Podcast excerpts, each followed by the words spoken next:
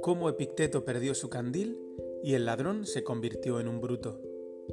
Epicteto cuenta la historia de un ladrón que roba su candil por la noche y reflexiona acerca de cuál de los dos pierde más en el proceso.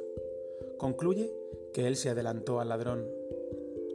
Bienvenidos al episodio 132 de Meditaciones Estoicas, la traducción artesana del canal Stoic Meditations de Massimo Piliucci, leído por Marcos Vázquez.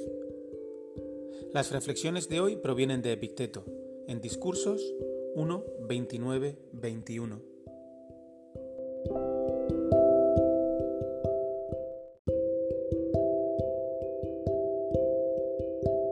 ...132. Cómo Epicteto perdió su candil y el ladrón se convirtió en un bruto.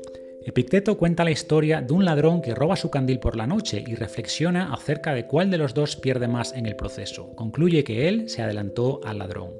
Por eso precisamente perdí yo mi candil, porque el ladrón era superior a mí en estar despierto. Lo que ganó él con el candil. Por un candil se hizo ladrón, por un candil indigno de confianza, por un candil brutal. Eso le pareció de provecho.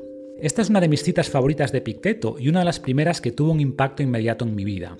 Hace un par de años viajaba en el metro de Roma para reunirme con mi hermano y mi cuñada para cenar cuando noté que algo raro ocurría. Un chico joven me empujaba a pesar de que había espacio suficiente como para que no lo hiciera. Me di cuenta una fracción de segundo tarde de lo que en realidad estaba ocurriendo. Mientras andaba distraído con lo que había pasado, un amigo del muchacho cogió mi cartera del bolsillo y salió corriendo. Normalmente hubiera estado muy enfadado y molesto por algo así, no solo me habían robado la cartera con dinero, sino que se habían llevado la tarjeta de crédito que debía, mi carnet de identidad y el de conducir.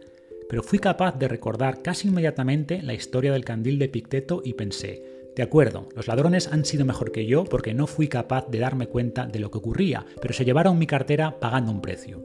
Por unos pocos euros se convirtieron en brutos mientras que yo solo perdí mi monedero. Esto me calmó inmediatamente. Llamé para anular la tarjeta, me informé del trámite para renovar los carnés y disfruté de una cena espléndida con mi hermano y mi cuñada. De paso, cuando volví a Nueva York, compré en una tienda de antigüedades un candil antiguo romano del siglo II para tener siempre presente el que fue robado a Picteto y de cuyo robo tanto aprendí.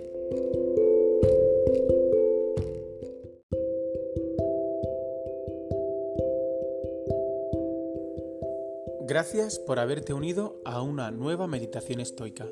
Estaremos de vuelta con un nuevo episodio muy pronto, si el destino lo permite, por supuesto. Buena semana.